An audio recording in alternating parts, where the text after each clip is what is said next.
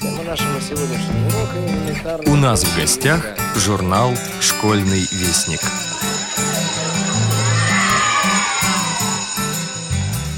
Здравствуйте, уважаемые слушатели Радио ВОЗ. У микрофона Юрий Кочетков. А это значит, что речь пойдет об очередном, уже пятом номере журнала «Школьный вестник». И разговор я хочу начать с напоминания. Продолжается подписка на периодические издания на второе полугодие. Не забудьте подписаться на «Школьный вестник». Немало интересного будет в последующих номерах журнала. С 15 по 24 июня 2013 года тихом чешском городке Тельч прошел 19-й международный компьютерный лагерь для молодежи с проблемами зрения. Учителя Петрозаводской школы Лариса Могунова и Наталья Соломонова побывали там. О своих впечатлениях, о том, кто там собирается и как попасть туда, они рассказали в статье «Молодежный лагерь ICC 2013». Кстати, в этом году подобный лагерь соберется в Латвии. 13 марта 2014 года в Российской государственной библиотеке для слепых состоялся вечер памяти школьного учителя музыки Валентина Дмитриевича Кондратьева. Он пришел в школу в 1953 году и проработал в ней 35 лет. Этот вечер – был приурочен к 80-летию со дня рождения Кондратьева. Музыкальные вечера проходили в библиотеке и при жизни Валентина Дмитриевича, и назывались они «Музыкальная весна». Каждый год на эти вечера приходили выпускники школы-интерната номер один для слепых детей, учившиеся у Валентина Дмитриевича. И каждый вечер был запоминающимся и веселым. Не стал исключением и нынешний вечер – Своими впечатлениями об этом вечере поделилась с читателями выпускница Московской школы-интерната номер один Мария Финогенова. Читайте ее статью «Не разорвать времен связующую нить». Постоянные слушатели «Радио ВОЗ» могли слышать рассказ Андрея Гостева «Новый год на высоте». Он прозвучал совсем недавно. В этом номере – школьного вестника его можно прочитать и по Брайлю. О ходе военных действий в августе 1914 года ты узнаешь, дорогой читатель, прочитав очередную статью Сергея Тавлинова в рубрике «Неизвестная война». Школьный вестник в рубрике «Проба пера» продолжает знакомить читателей с юными авторами из Георгиевской школы-интерната номер 29 четвертого вида, чьи работы прислала нам Карине Арташесовна Гаспарян, учительница русского языка и литературы. Вадим Шанаурин и Кирилл Забегайло рассказывают о своем родном Ставрополье – Летом 2013 года учащиеся Якутской школы-интерната для слепых детей выезжали в село Ула-Хан-Аан изучать местную природу. Руководитель попросила всех участников экспедиции вести дневники. Отрывок из дневника Саха Ай И Даниловой мы предлагаем вашему вниманию. На поэтической волне снова дебютант. Со своими стихами знакомит нас выпускница Московской школы-интерната номер один Мария Финогенова. Маша окончила филфак МГУ, в библиотеке которого она сейчас и работает. Во второй части этой рубрики вы найдете замечательные стихи русского поэта XIX века Василия Степановича Курочкина. Одной из самых популярных рубрик нашего журнала является рубрика «Азбуки Веди». Сегодня в ней вы найдете стихи Натальи Орловой и узнаете о дальнейших приключениях героев повести Ирины Антоновой «Тайна гранатовых зерен». Все последующие рубрики «Практикум эсперантиста», «На черных и белых полях», «Затейник», «Библиотечка музыканта» присутствуют на своих местах. Их постоянные читатели не разочаруются, прочитав эти рубрики. На сегодня и все. С вами был главный редактор журнала «Школьный вестник» Юрий Кочетков. До встречи в эфире! Леонид Авксентьев «Бамбуковая удочка» Уже с самого утра настроение у Женьки Петрова было распрекрасным. Еще бы, ведь его старший брат Андрей, или попросту Андрюха, как обычно называл его Женька, сказал, что придет с работы пораньше, и они вдвоем поедут на озеро порыбачить у трех камней. «Ты накопай побольше червей, только родителям ничего не говори», — сказал Андрюха. «Пусть они спокойно едут в гости». Дело в том, что родители братьев-заговорщиков Нина Ивановна и Николай Петрович должны сегодня днем уехать в райцентр на юбилей к дяде Косте. Конечно, это нехорошо делать что-то тайком от взрослых, но ведь Андрюха тоже взрослый. Как-никак закончил 10 класс и на время каникул устроился работать на бензозаправку. Наконец, мамины наставления по поводу того, как разогреть себе обед и помыть посуду, были закончены. Конечно, все это Женька знал и умел без маминых ценных указаний, не маленький. Через неделю ему стукнет десять. Тем не менее, он терпеливо выслушал маму до конца – и когда нарядные и приятно благоухающие родители, спешно расцеловав его, отправились на одиннадцатичасовой автобус, он с облегчением вздохнул. Взяв в сарае лопатку и ведерко из-под майонеза, Женька отправился добывать червей. Лето в этом году стояло сухое и жаркое, поэтому накопать достаточное количество их было непросто – Однако он не унывал, ведь у них с Андрюхой и папой были сокровенные уголки, где всегда можно было раздобыть это угощение для рыбы.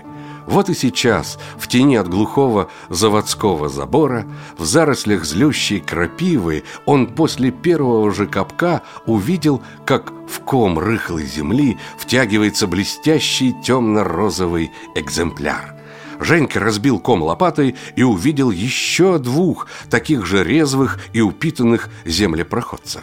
«А ну-ка, пожалуйте-ка сюда!» – ласково сказал Женька. Эту фразу обычно говорил папа, опуская червей в ведерко. Дело потихоньку двигалось, ведерко постепенно наполнялось. Утром по радио Женька услышал песню – в ней пелось о русском парне, которому все было нипочем. Ему запомнилось несколько строчек, и он с удовольствием их распевал. «Русский парень от пуль не бежит», — выводил он, наваливаясь на лопату и уже выворачивая ком земли. «Русский парень от боли не стонет».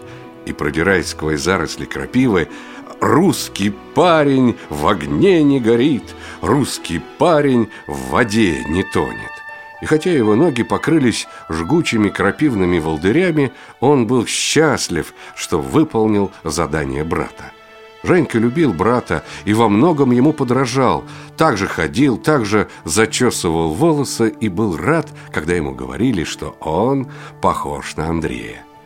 А вот отношения старшего брата к Женьке не были простыми.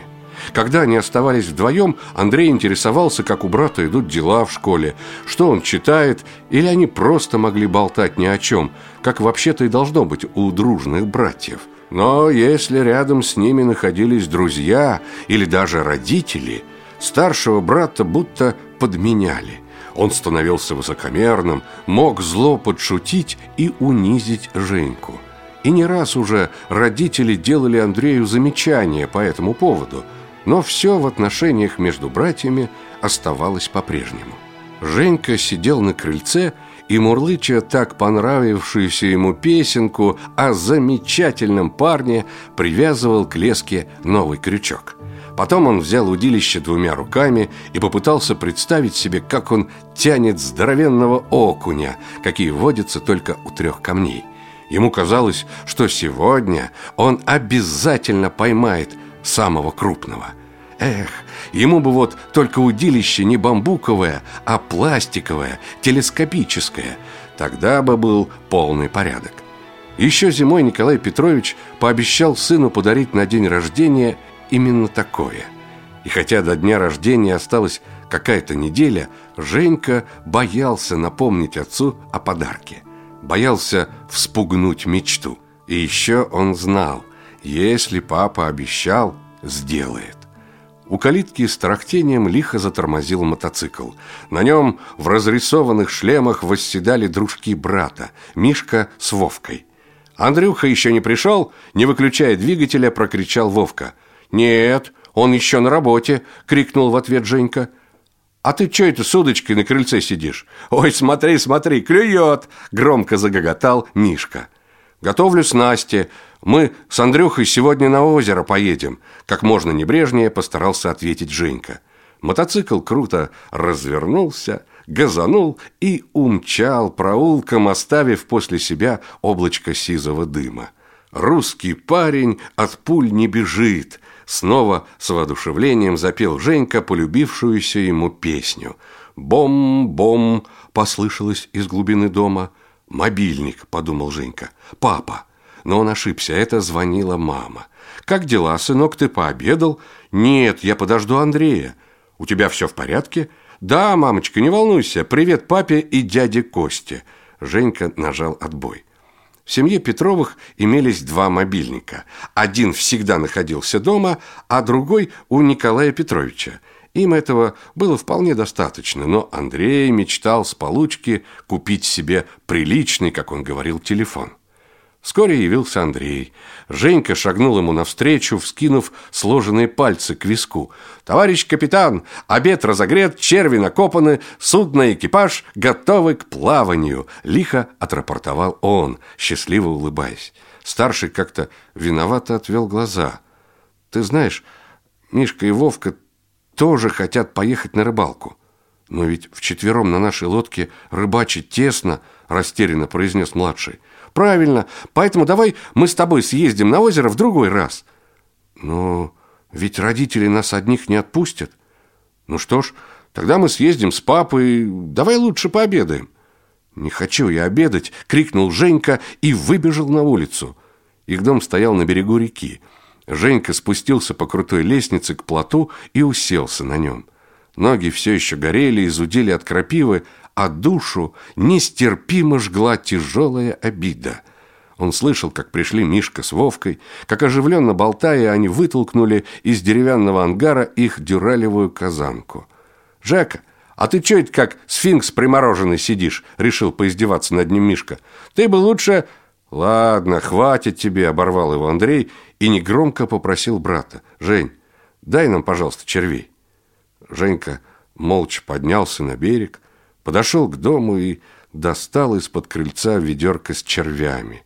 Там же под крыльцом он увидел пустую металлическую баночку и, не зная для чего, отсыпал в нее немного своей добычи. Спустившись на берег, он молча передал брату ведерко и опять уселся на плоту. Женька не глядел на компанию, но представлял, как Андрей наматывает на маховик короткий витой шнур и дергает его – Старичок-вихрь завелся с пятого раза. Андрей немного погонял его на холостых оборотах, так обычно делал папа, а затем плавно включил передачу, и катер, описав широкую дугу, набирая ход, понесся вниз по течению. Женька сидел не шевелясь, пока гул мотора не растаял за поворотом реки. Только после этого он поднялся и медленно побрел к дому. Возле крыльца он увидел свою бамбуковую удочку – и баночку с наживкой. И тут его осенило. Не взяли в лодку, но ведь у меня же есть велосипед, а значит, я все равно буду на озере. Мы еще посмотрим, кто больше рыбы наловит. Дело в том, что на озеро было два пути. Один долго петлял по реке, им отправился Андрюха с друзьями, и второй путь сухопутный. Правда, этот путь лежал через лес и болото, но он был существенно короче первого. «Да я буду на озере. Уже через полчаса», – оживился Женька. Ему предстояло проделать двухкилометровый путь до Андроновой губы. Так назывался небольшой озерный залив. Там, в зарослях тростника, многие рыбаки укрывали от недоброго человека маленькие верткие плоскодонки. Конечно, выходить в большое озеро на таком суденышке было небезопасно, а вот рыбачить в тихой, укрытой от буйных ветров губе очень даже неплохо. Была такая плоскодонка и у Петровых. Несколько раз Женька рыбачил с отцом в этой губе – вот почему он хорошо запомнил и лесную дорогу, и место, где была спрятана их лодчонка, а вместе с ней весла, якоря и старый закопченный котелок. От отца он знал, что нельзя ходить в лес без спичек и хлеба. Еще он бросил в свой рюкзачок горсточку конфет и гель от комаров. Надел легкую ветровку и новую красно-белую бейсболку. Взгляд его упал на мобильник, лежащий на столе. Поколебавшись немного и пометуя о родительском запрете, он все-таки сунул его в карман ветровки. Женька понимал, что за эту поездку ему, что называется, влетит от родителей. Но обида гнала его вперед. В сарае стояли их с Андрюхой велики и мотоцикл отца. Взглянув на мотоцикл, он вздохнул и выкатил свой велосипед на улицу – Женька ехал и думал, как выйдет в озеро на своей плоскодонке и как удивится старший брат, увидев его у трех камней. Вот остался позади мост через речку, дорога втягивалась в мрачноватый с огромными старыми елями лес, но Женьке было почти не страшно. Он опять принялся распевать песню об этом удивительном парне, которому все нипочем. Отличная песня – Женьке от нее тоже становилось все нипочем. Как-то незаметно он добрался до болота. До озера отсюда было рукой подать. Здесь, в густом ивнике, ему нужно было спрятать велосипед и дальше добираться пешком. Болото, через которое ему предстояло пройти, было коварным и имело дурную славу. Говорили, в нем кто-то когда-то утонул, и, наверное, не зря называлось оно «голодное болото». Да вот несколько лет назад собралась бригада умелых охотников и рыбаков и в самом узком месте перекинула через болото мостки, толстые плахи на сваях. Женька спрятал велик в кустах, где обычно они оставляли с отцом мотоцикл, отвязал удочку от рамы, поправил на плечах лямки рюкзака и шагнул на мостки. Еще подъезжая к болоту, он слышал, что невдалеке расшумелись вороны – а уже шагая по мосткам, он увидел, что две пернатые нахалки кружат над болотной кочкой с чахлой осинкой, под которой съежился грязный и мокрый зайчишка. Было видно, как он дрожит от страха, а две разбойницы поочередно пикируют на него, норовя клюнуть в голову. Зайка изворачивался из последних сил, но было видно, что надолго его не хватит. «Кыш!» – закричал Женька и замахал удочкой. Но вороны не обращали на него никакого внимания. Надо было что-то делать. И делать как можно быстрее. И тогда он прыгнул. Если бы у Женьки была возможность разогнаться, он бы долетел до той самой кочки с хилой осинкою. Но мостки были шириной в одну плаху, и ему пришлось прыгать с места – Впрочем, подумать об этом он даже не успел и полетел вперед, как был, с удочкой и рюкзаком за плечами. От неожиданности птицы взмыли высоко над болотом, а косой, воспользовавшись удобным случаем, сиганул на другую кочку, оттуда пулей на берег и исчез из виду в зарослях молодого ельника. Вороны, хлопая крыльями и сердито картавя, пронеслись над самой Женькиной головой. И только тут – он увидел, что по пояс увяз в трясине. До кочки было метра полтора, он рванулся было к ней, но у него ничего из этого не вышло. Женька только почувствовал, что трясина затянула его еще глубже. И тогда ему стало страшно. Он замер и сразу почувствовал, как трясина немного ослабила свой захват. Женька вспомнил, как раз об этом он читал в Андрюхином учебнике ОБЖ. В нем подробно говорилось, как надо вести себя при стихийных бедствиях и катаклизмах. Говорилось там и о правильном поведении человека на болоте. Очень, между прочим, интересный учебник.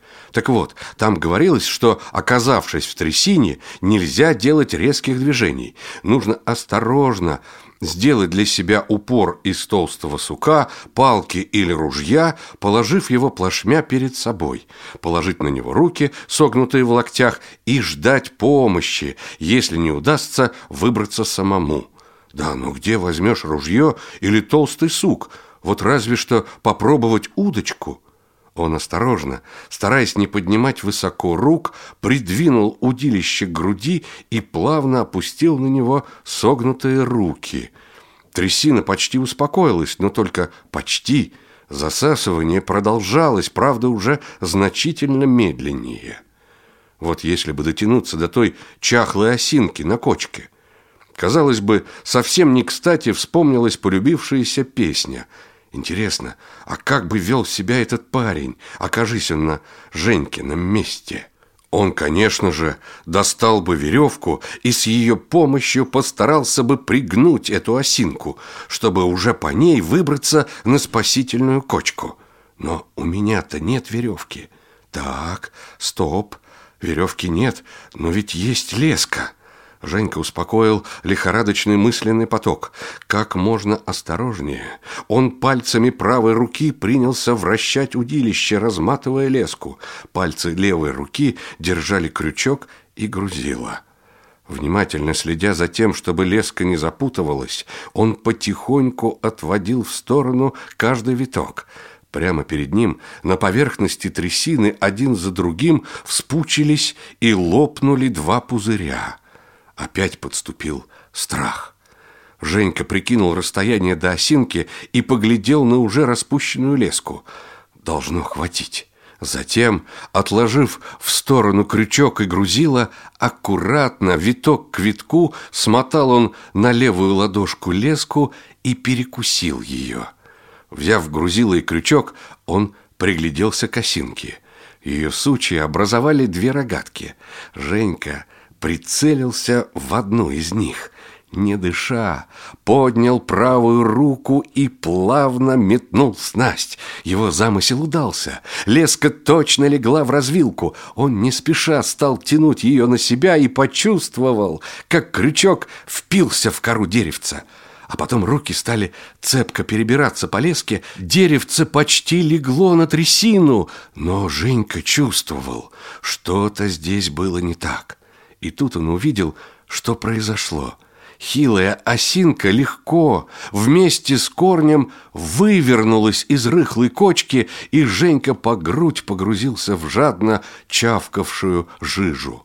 Новая волна страха навалилась на него. Сердце стучало так, что казалось, будто оно мечется по всей грудной клетке – положить руки, согнутые в локтях на упор, и ждать помощи. Опять вспомнились ему поучения из учебника. И тогда к удилищу он пододвинул и упавшую осинку. Он почувствовал, что опора стала чуть надежнее. Две ветки ствола осинки расходились в стороны, а одна возвышалась прямо над его головой. Снова вспучились и лопнули перед его лицом пузыри. Резко запахло застоявшейся болотной гнилью. Неужели я так вот и утону? Лихорадочно думал Женька. Какая-то мысль никак не могла пробиться к его сознанию. Мысль очень важная. Он постарался успокоиться и вдруг понял – Мобильник. Ему даже показалось, что он увидел это слово. Оно будто вспыхнуло у него в мозгу большими красными буквами. Женька осторожно вынул из кармана телефон, снял блокировку, экранчик дисплея со знакомой заставкой засветился и своим голубым сиянием наполнил мальчишеское сердце радостью и надеждой. Замирая от волнения, Женька нажал клавишу. Под цифрой 2 высветилось на дисплее заветное слово «Папа». Всего четыре буквы, но сколько в них было уверенности, спокойствия и любви. Сейчас папа поможет. Он обязательно что-нибудь подскажет, думал Женька, поднося аппарат к уху. Послышался длинный гудок, вернее, это был даже не гудок, а какое-то прерывистое скрежетание, а потом наступила тишина. Экран погас. Женька повернул телефон, и из маленького гнезда для наушников вылилось немного буроватой болотной жижи. Продолжение рассказа Леонида Авксентьева «Бамбуковая удочка» читайте в майском номере журнала «Школьный вестник». Тема нашего сегодняшнего урока – элементарные функции Израиля. Откройте учебники.